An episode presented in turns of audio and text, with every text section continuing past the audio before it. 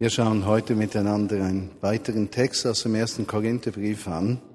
Ich möchte euch bitten, ersten Korintherbrief Kapitel 14 aufzuschlagen, bis ihr das gefunden habt. Noch einmal, damit wir das wissen, die Briefe des Paulus oder von anderen sprechen in bestimmte Situationen hinein. Wenn wir Briefe auslegen, und darüber uns Gedanken machen, erkennen wir die reale Situation, in die diese Briefe geschrieben worden sind. Nicht immer genau. Bei der Interpretation von Bibelstellen, dass die Menschen, die es interpretieren, natürlich meistens sowohl einen theologischen Hintergrund haben, einen biografischen Hintergrund, das heißt, sie haben gewisse Dinge erlebt und die äh, schwingen mit, wenn sie einen Text interpretieren. Und dazu kommt, dass wir einen kulturellen Hintergrund haben. Wenn du also die Bibel liest und verschiedene Auslegungen, Gedanken hörst, dann gibt es nicht einfach richtig und falsch sehr häufig, sondern es gibt verschiedene Aspekte.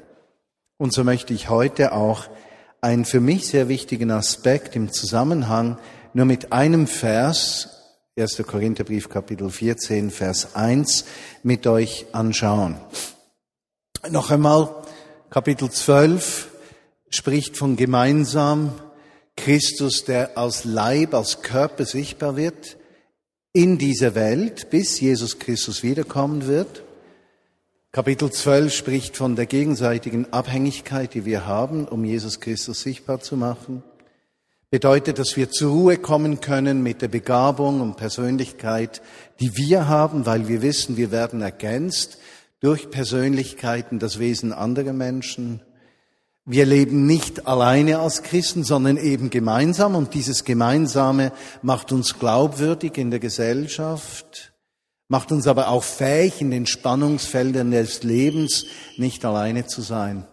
Kapitel 13, zentral, ein poetischer Teil, ein Text, von dem viele Bibelwissenschaftler glauben, dass Paulus den sonst einmal geschrieben hat und empfand, dass der ganz gut hier reinpassen würde. So Thema von 1. Korintherbrief Kapitel 13 ist, die Liebe ist der wichtigste, wenn nicht der einzige Motivationsfaktor für ein gemeinsames Christenleben. Und Liebe ist der Ausgangspunkt von der Befähigung, dass wir überhaupt einen Dienst in dieser Welt haben können und auch ein gesundes Leben in der Gesellschaft führen können. Und dann kommt er zum Kapitel 14. Im Kapitel 14 lesen wir eigentlich sowas wie eine äh, gewissen Sinne eine Gottesdienstordnung im weitesten Sinne. Und der Zweck davon ist, dass Apostel Paulus den Gottesdiensten etwas Form geben möchte, weil es zu gewissen äh, wie soll ich sagen, äh, Auswirkungen gekommen ist, die nicht sehr gut waren. Wenn wir diesen Text jetzt anschauen, müssen wir aber auch versuchen, etwas zwischen den Zeilen zu erkennen, etwas herauszuspüren von dem, was Apostel Paulus wichtig ist. Und das möchte ich äh, mit euch heute Nachmittag kurz tun.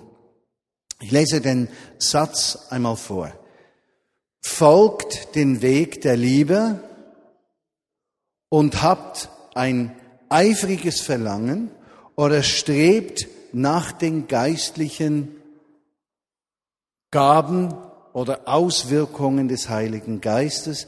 In anderen Übersetzungen steht Geistesgaben. Speziell aber streckt euch nach der Gabe der Prophetie aus. Soweit Vers 1. Folgt dem Weg der Liebe. Wenn es etwas gibt, was uns in der Gesellschaft drin Glaubwürdigkeit gibt, ist es, dass wir einen alternativen Lebensstil als Christen haben. Und äh, der Text hier sagt sehr gut, folgt dem Weg der Liebe. Ein liebender Umgang unter Christen ist nicht eine Frage einer einmaligen Entscheidung, sondern es ist ein Weg, der gepflastert ist mit der Entscheidung, die wir immer wieder füreinander fällen müssen. Weshalb?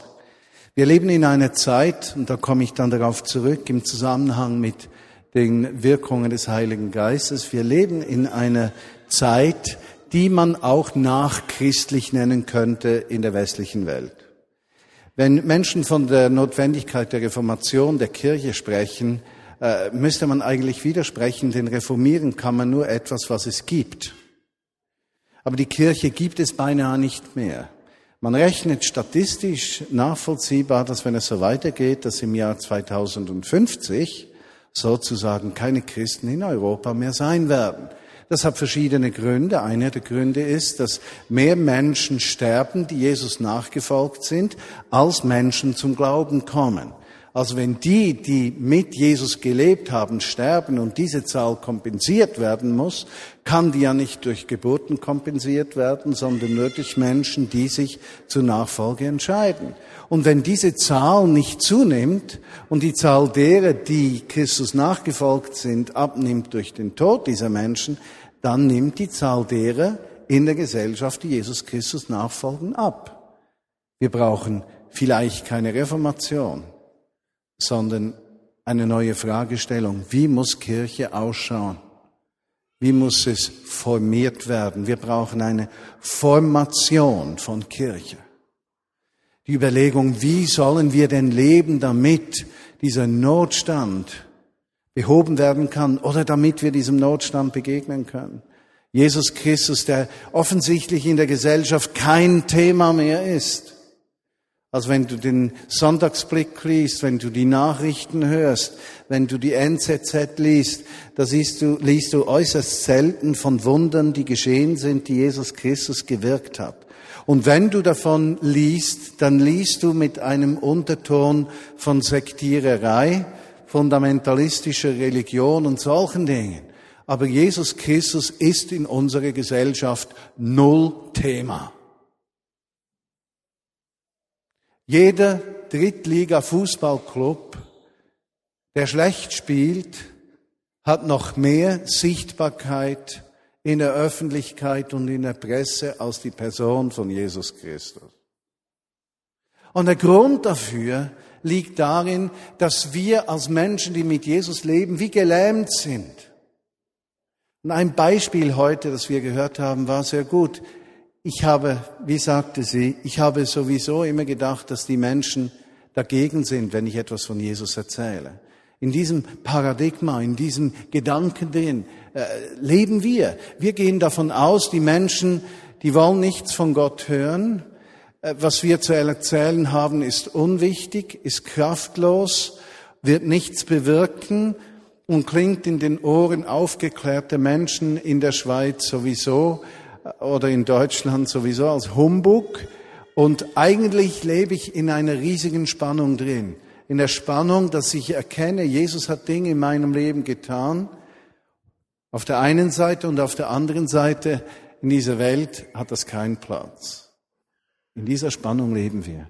Und die Frage, die sich stellt, ist, wie reagieren wir als Christenmenschen auf diese notvolle Situation? Und die erste Reaktion ist, folgt den Weg der Liebe.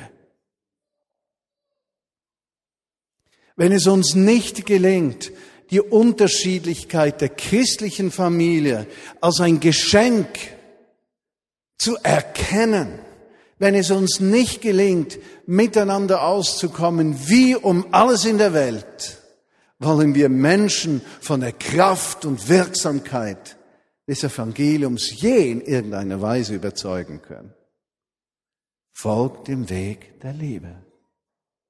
Folgt dem Weg der Liebe.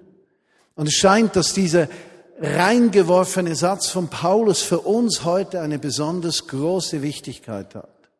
Je stärker wir uns als Gemeinschaft ausrichten auf Jesus fernstehende Menschen, desto stärker werden unsere Beziehungen angegriffen, weil ich davon überzeugt bin, a, dass der Teufel existiert, das ist ja für die aufgeklärte Schweiz schon mal ganz schlimm, wenn man das sagt, und zweitens, dass der Teufel agiert, wenn er sieht, dass die Kirche Jesu Christi ihren Auftrag wahrnimmt.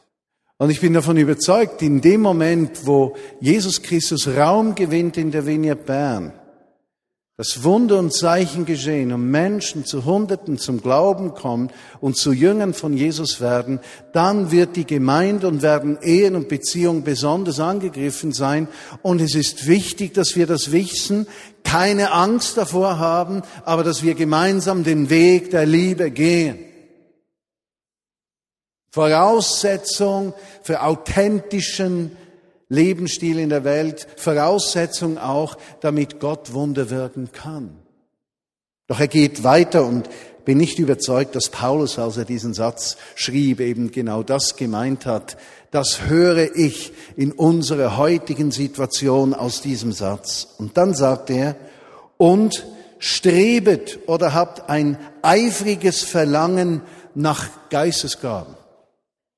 Und ich möchte euch dieses Wort Geistesgaben etwas besser erklären, weil es sehr viel mit den Dingen zu tun hat, die wir gegenwärtig erleben, wenn wir Menschen ansprechen, die Jesus nicht kennen.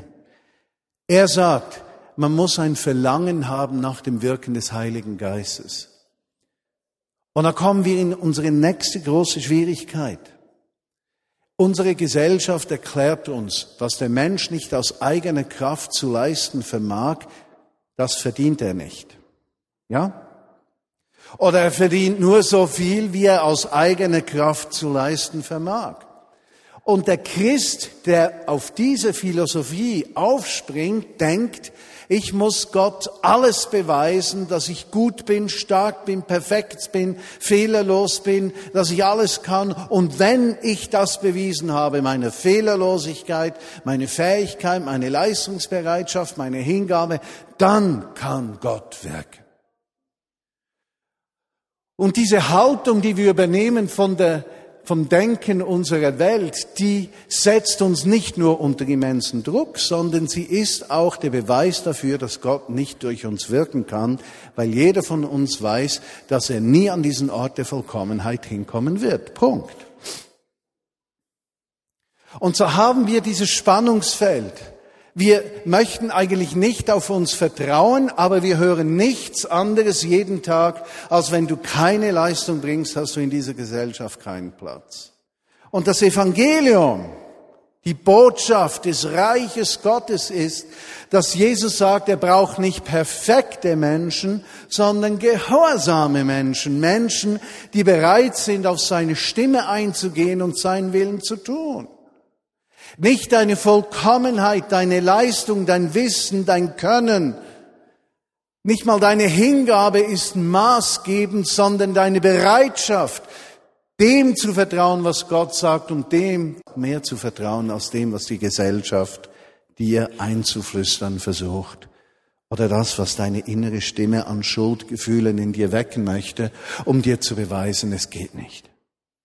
Vermischt mit der Tatsache, dass wir denken, in unserer Zeit glauben Menschen nur noch, was sie sehen. Und wir vergessen dabei, dass es beinahe zu keiner Zeit wie heute einen solchen Boom von New Age und Esoterik gegeben hat, dass man heute in der Zeitung lesen kann äh, oder gestern im Bund, äh, dass es einen Boom gibt von neuheidnischen Religionen, die bereits bedeutsamer seien als diese knapp tausend Jahre Christenheit im mittleren Europa. Habt ihr das gehört? Das heißt, der Mensch schreit nach Erfahrungen, die die Grenzen seines Wissens sprengen. Der Mensch schreit nach Erfahrungen, die seinen Möglichkeiten nicht entsprechen. Der Mensch, den hungert und dürstet danach, einen Gott zu erfahren und zu erleben. Und wir denken, dass das nicht so ist.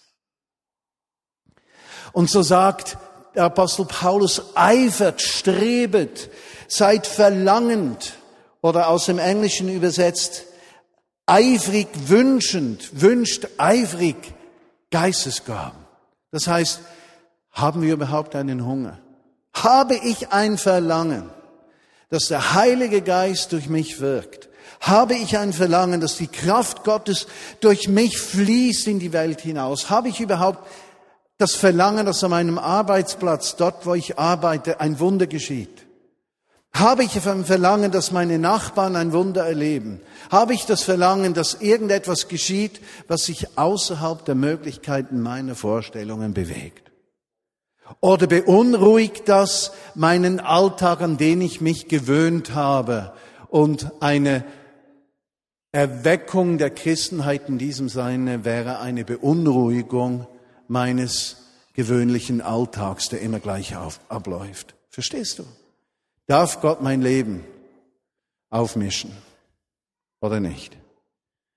Habe ich ein Verlangen? Und er sagt, habt ein eifriges Verlangen, einen eifrigen Wunsch nach den Geistesgaben. Jetzt müsste ich das Wort Geistesgaben noch anders definieren, damit es noch mehr Sinn macht. Die Autoren, die Übersetzer dieses Wortes dachten bei der Übersetzung, sei das aus ihrem theologischen Verständnis, aus ihrer Biografie oder äh, ihrem praktischen Erleben, sie dachten häufig, auch bei der Interpretation, an Gaben, die verschenkt werden. Also sozusagen, der Fabian kriegt dann die Gabe des Sprachenredens und der Benne kriegt die Gabe des Krankenheilens und Tesi kriegt die Gabe der Prophetie und die vierte Person kriegt das. Das griechische Wort für Geistesgaben, Charismata, Charisma, Charismata, heißt Gnadenwirkungen. Charis heißt Freude, Chara heißt Freude, Charis heißt Gnade. Es sind also Wirkungen der Freude und Gnade Gottes gemeint damit. Gott freut sich, sich zu erbarmen und Gnade zu haben und deshalb bewirkt er etwas. Durch wen bewirkt er etwas? Durch Menschen, die ein Verlangen haben, sich von Gott gebrauchen zu lassen.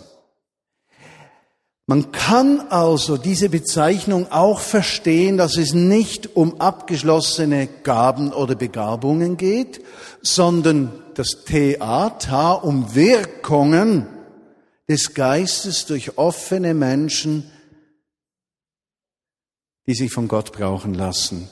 Und diese Wirkungen bewirken Freude und Gnade. Sie kommen aus der Freude und Gnade Gottes und bewirken dasselbe bei den Empfangenden und bei denen, die sich dafür öffnen. Wenn wir also hören, dass Menschen auf der Straße jemanden ansprechen und ich denke, der Beginn, äh, Grüß Gott, mein Name ist Meier, ich möchte mit Ihnen über Jesus sprechen, da braucht es relativ sehr viel Charme, dass dann das Gegenüber zusagt. Also das ist ja beinahe ein Wunder, dass jemand überhaupt zusagt. Aber wenn wir damit beginnen, so wie wir es können, bei Nachbarn, bei bekannten Freunden am Arbeitsplatz, Menschen auf der Straße, in der Straßenbahn, äh, in der Bahn, dort, wo wir ihnen begegnen, wenn wir beginnen, sie anzusprechen, dann ist die Frage die, bist du bereit, dass Charismata geschehen kann? Bist du bereit und hast du ein Verlangen danach, dass der Heilige Geist durch dich fließt, eine Wirkung der Gnade und Freude auslöst und dass Menschen durch dich geheilt und verändert werden? Und davon spricht er, seid eifrig, strebet nach den Gaben, strebet nach diesen Auswirkungen. Und das Verrückte ist in diesem Zusammenhang in meinen Augen folgendes. Gott kann am meisten dort wirken, wo sein Herz am meisten berührt ist. Und Gottes Herz ist am meisten berührt von Menschen, die ihm fernstehend sind, weil sein größter Wunsch der ist, dass Menschen in die Gemeinschaft mit ihm kommen. Das heißt, im Moment, wo wir mit Menschen zu tun, wo wir es mit Menschen zu tun haben, die Jesus nicht kennen, wirken die Charismata, diese Gnadenwirkungen viel stärker. Das erleben wir in Berlin. Wir haben viele Heilungen erlebt. Ihr könnt auf der Website www love-berlin.org, www.love-berlin.org äh, nachschauen. Fotos und Zeugnisse, Erlebnisberichte sind noch nicht hunderte, zu wenige haben geschrieben, aber es sind einige sehr beeindruckende. Wo geschieht es? Wo wir eifrig streben danach, dass der Geist Gottes durch uns fließen kann zum nächsten Gnadenwirkung. Wir sind nicht alleine. Ich möchte ein Beispiel geben dazu. Nur eines, den Bernd, von dem habe ich auch schon mal erzählt, äh, Bernd, dessen Frau Jesus äh, sich entschieden hat, Jesus nachzufolgen, in einer ganz besonders speziellen Art. dann gleich begonnen hat, mit Freunden über Jesus zu sprechen. Also ein Beispiel ist, sie sucht eine Arbeitsstelle, die Silvia, die Frau von Bernd. Zum Bernd kommen wir dann noch. Die Silvia sucht eine Arbeitsstelle, weil sie Geld brauchen, sonst wird sie keine suchen. Und, und sie meldet sich bei einem Callcenter. Sie kann sich vorstellen, sie sitzt neben einer anderen Frau, die sieht sehr verhärmt aus. Sie kommt ins Gespräch mit dieser Frau und es kommt heraus bei der Geschichte, dass diese Frau so verzweifelt ist, weil sie keine Überlebensmöglichkeit hat, dass sie diesen Job unbedingt braucht. So sagt Silvia zu dieser Frau, ich denke, es ist Gottes Führung, dass ich neben dir sitze. Darf ich für dich beten, dass du den Job kriegst? Und im Raum waren weiß nicht, einige Frauen, weiß nicht wie viele. Sie betet dort in diesem Raum laut für diese Frau. Die Frau kriegt den Job und die Silvia kriegt den Job nicht. Sie geht zum nächsten Vorstellungsgespräch wieder für ein Callcenter. Neben ihr sitzt wieder eine Frau. Und die Frau erzählt, wie sie am Ende ihrer Möglichkeiten sei und diesen Job unbedingt brauche. Und Silvia sagt wieder, wie sie Gott erlebt hätte und sie möchte für sie beten, ob sie beten dürfe. Natürlich darf sie beten. Sie betet für die Frau und ihr kennt den Rest der Story. Die Frau kriegt den Job und die Silvia nicht. Und die Silvia erzählt das und sagt, sehr wahrscheinlich geht es Gott gar nicht darum, dass ich einen Job kriege, sondern dass ich für Menschen bete, damit die einen Job kriegen. Charismata, Gnadenwirkung. Versteht ihr? Gottes Geist, der fließt und dieses Gebet erhört und sie führt und sie Gottes Herz spürt. Wir würden ihm vielleicht nicht Prophetie sagen und trotzdem, sie ist ein Werkzeug, ein Gnadenwerkzeug der Kraft Gottes. Ihr Mann, der Bernd, Bernd, äh, von dem habe ich euch erzählt, ist sehr beeindruckt von den Christen. Sein Vater war Stalinist, enttäuscht vom Sozialismus. Und als ich ihn vor einigen Monaten fragte, Bernd, Jetzt kommst du dann dran. Dann sagt er zu mir, ja, wart noch etwas, bin noch nicht ganz bereit. Im Gottesdienst ging er mal nach vorne und sagte, ich bin auf dem Weg der Christwerdung. Äh, Im letzten Gottesdienst ging er nach vorne und hat gesagt, ja, also ich möchte doch ankündigen, dass ich mich im Oktober bekehren werde. Ich habe herausgefunden, zum christlichen Glauben gibt es keine Alternative. Der Kapitalismus ist keine Alternative zum Sozialismus. Der Stalinismus, Sozialismus haben nicht funktioniert. Ich glaube von dem, was ich jetzt während knapp eines Jahres gesehen und erlebt habe mit euch, dass der christliche Glaube die Antwort ist. Im Oktober ist es soweit. Muss euch allerdings erklären, weshalb er Oktober sagt. Eines unserer Gemeindeglieder in Berlin äh, ist im Moment in Uganda bei Kindern von AIDS-Kranken. Genau und kommt erst Ende September zurück und er will warten, bis sie auch hier ist, damit, diese, damit er die Sache festmachen kann. Aber es ist trotzdem so schön, weil er weiß, Christ zu sein kostet mich alles. Ich habe zu ihm gesagt, Bernd, ich habe gesagt, du kannst nur Christ werden, wenn du bereit bist, dass Jesus dein König ist. Du hast keine, du, du bist nicht mehr Chef deiner Finanzen, deiner Zeit, deines Wissens, deines Berufes und all dessen. Du stehst unter Jesus und du kannst nur dich ihm hinwenden, wenn du weißt, das wird dich alles kosten. Willst du, dass es dich alles kostet? Ja, hat er gesagt im Oktober. Jetzt geht die Geschichte weiter. Äh, Bernd ist ein Bowler und er bowlt auch Meisterschaften. Also Bowling kennt ihr. Und er hat so seinen persönlichen Ball und er hat einen neuen Ball gekriegt, einen 13er Ball, das sind so schwere runde Kegeln mit Löchern drin, die angepasst sind auf die Fingerdicke und so weiter. Und er bowlt gerne. Jetzt hätte er ein Turnier bowlen müssen und er hat unglaubliche Schulterschmerzen. Und das geht nicht. Er konnte den Ball, also man sagt nicht Kugel, das habe ich gelernt, den Ball konnte er nicht heben. Und dann sagte er vorne, von vorne sagte, ich habe ja keine, noch keine Beziehung zu dem Jesus, aber ich habe mir gedacht, dass das ja auch funktionieren könnte. Und dann habe ich mir die Hand auf die Schulter gelegt und habe gesagt, Jesus, heil mir die doch. Und dann ging der Schmerz weg und ich habe mit dem Ball gespielt, ich habe gebollt und bis heute ist der Schmerz nicht zurückgekommen. Und für mich so klar, eine Gnadenwirkung. Versteht ihr das? Eine Gnadenwirkung, die Freude auslöst. Gott freut sich, seine Gnade über die Menschen auszugießen, die sich öffnen für das Übernatürliche und die nicht gebunden bleiben in ihren eigenen Möglichkeiten. Gewaltig. Strebet nach den Gnadenwirkungen.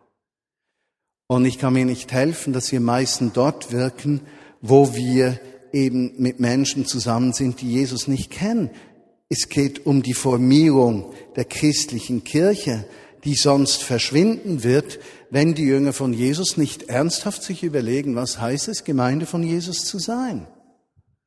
Lass mich einen letzten Bibelvers euch vorlesen in diesem Zusammenhang. Ist Johannes Evangelium Kapitel 14, wenn ihr das aufschlagen wollt, Johannes 14, Vers 15, Johannes Evangelium am spätesten geschrieben von Johannes, dem Jünger, von Jesus, entspricht nicht ganz den anderen drei Evangelien, ist eher spirituell in der ganzen Art und Weise, wie Jesus und die Geschichte von ihm dargestellt wird. Kapitel 14, Vers 15. Wenn ihr mich liebt, werdet ihr auch dem gehorchen, was ich euch sage. Okay? Behalte diesen Satz. Wenn ihr mich liebt, werdet ihr auch dem gehorchen, was ich euch sage. Vers 16. Und ich werde den Vater bitten und er wird euch einen anderen Ratgeber senden, der ewig mit euch sein wird, den Geist der Wahrheit. Die Welt kann ihn nicht akzeptieren, denn sie sieht ihn nicht und kennt ihn nicht. Aber ihr kennt ihn, denn er lebt in euch und will mit euch sein. Und dann sagt er als Zwischensatz, ich werde euch nicht als Waisenkinder zurücklassen. Ab Vers 13 bewegen wir uns, äh, Kapitel 13 bewegen wir uns im Johannesevangelium in der letzten Woche des irdischen Lebens von Jesus. Kapitel 14, Jesus bereitet seine Jünger vor, dass er sterben wird. Vers 15, er tröstet sie und macht eine Zusage. Wer mich liebt, gehorcht dem, was ich sage. Voraussetzung, Kraft Gottes zu erleben ist, dass wir uns identifizieren mit seinem Auftrag. Vers 16. Und ich werde den Vater bitten, euch einen anderen Ratgeber zu geben, der ewig bei euch sein wird, den Geist der Wahrheit, den Heiligen Geist. Diesen kann die Welt nicht annehmen, weil sie ihn nicht sieht und nicht kennt. Seht ihr das Problem? Wir haben es uns erlaubt als Christen, dass die Meinung der Welt unser Leben bestimmt. Und wir haben den Heiligen Geist nicht gekannt und nicht gesehen. Genau wie die Welt. Weil wir nicht zu gehorchen bereit sind. Wir verstehen unter christlicher Gemeinde eine Ansammlung religiöser Menschen, die sich um mein persönliches Problem kümmert. Und wir verstehen unter christlichen Gemeinde nicht diese Armee von Menschen, die mit einem Auftrag, einem Feuer gemäß den Begabungen und Möglichkeiten eines jeden Einzelnen alles daran setzt, dass dieser Heilige Geist mit seinen Wirkungen durch uns in die Welt fließt und so Jesus bezeugt. Erweckung ist nicht weit weg. Erweckung ist das Gesicht des Nächsten, der Jesus nicht kennt. Und solange uns diese Menschen gleichgültig sind, wird dieser Geist nicht mehr Raum bekommen. Aber er ist in dir, er ist in mir, dieser Heilige Geist ist stets da. Und je mehr wir beginnen, unsere Geschichte zu erzählen, mit den Worten, die wir haben, so wie wir es können, ohne Zwang und auch nicht mit Schuldgefühlen, sondern ganz natürlich im Kaffeehaus, dort, wo wir sind, beginnen Geschichten zu erzählen von dem, was wir mit Gott erleben, desto mehr wird der Geist auch rein Raum gewinnen.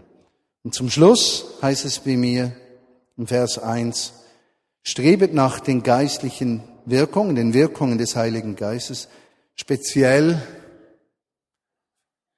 strebet nach Prophetie. Wisst ihr, weshalb Prophetie? Bei Prophetie geht es darum, dass wir Gottes Herz hören. Und wenn wir Gottes Herz hören, dann wissen wir, wie er empfindet und was er denkt über andere Menschen. Und das ist freimachend und heilend. Ein neutestamentlich prophetisch begabter Mensch, der muss nicht Dinge voraussagen, sondern Dinge hervorsagen. Er muss nicht voraussagen, was in drei Jahren geschieht, aber hervorsagen, was Gottes Herz für andere bedeutet. Lasst uns Hervorsager werden.